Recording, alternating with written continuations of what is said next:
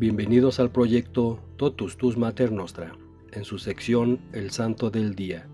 Hoy 18 de febrero celebramos a San Simeón de Jerusalén. San Simeón o San Simón tuvo una estrecha conexión con Jesucristo y era por consiguiente que tuviese mucha parte en sus singulares favores y en sus particulares gracias. El Evangelio de San Mateo describe a San Simeón como uno de los parientes o hermanos del Señor. Su padre era Cleofás, hermano de San José, y su madre era hermana de la Virgen María, siendo Simeón primo carnal del Señor. Sin duda, el santo fue uno de los hermanos de Jesús que recibió el Espíritu Santo el día de Pentecostés. Tras el martirio de Santiago y la captura de Jerusalén, que sucedió inmediatamente después, se cuenta según una firme tradición que los apóstoles y discípulos del Señor que seguían vivos se reunieron y todos ellos deliberaron acerca de quién había de ser juzgado digno de la sucesión de Santiago. Y por unanimidad, todos pensaron que Simeón, hijo de Cleofás, merecía el trono de la sede de Jerusalén. En el año 66 estalló en Palestina la guerra civil, a consecuencia de la oposición de los judíos a los romanos, y parece que los cristianos de Jerusalén recibieron del cielo el aviso de que la ciudad sería destruida y que debían salir de ella sin tardanza, refugiándose con el santo en la ciudad de Pela. Después de la toma y destrucción de Jerusalén, los cristianos volvieron y se establecieron en las ruinas, hasta que el emperador Adriano arrasó con los escombros.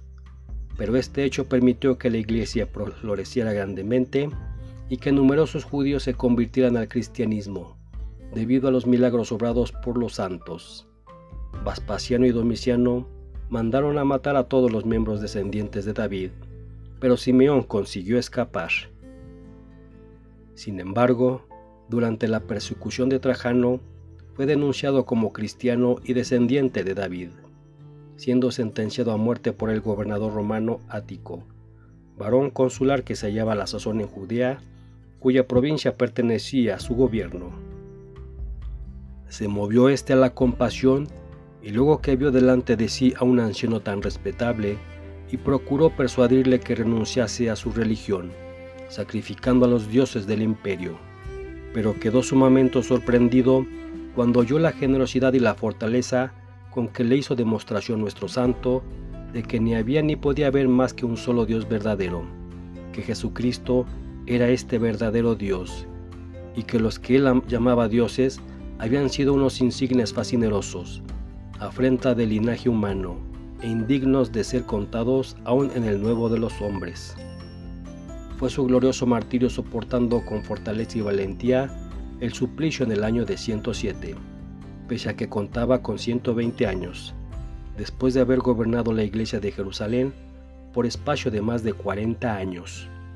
Algunas iglesias de Occidente como la de Brindis y Bolonia en Italia la de Bruselas en los Países Bajos y la de Torrelaguna en España se tienen por felices en poseer reliquias de este gran santo y las veneran con mucha devoción y con no menos confianza. Es considerado santo por toda la cristiandad. En las iglesias latinas y griegas se celebra el 18 de febrero y el 27 de abril respectivamente. Lo sucedió el obispo justo de Jerusalén.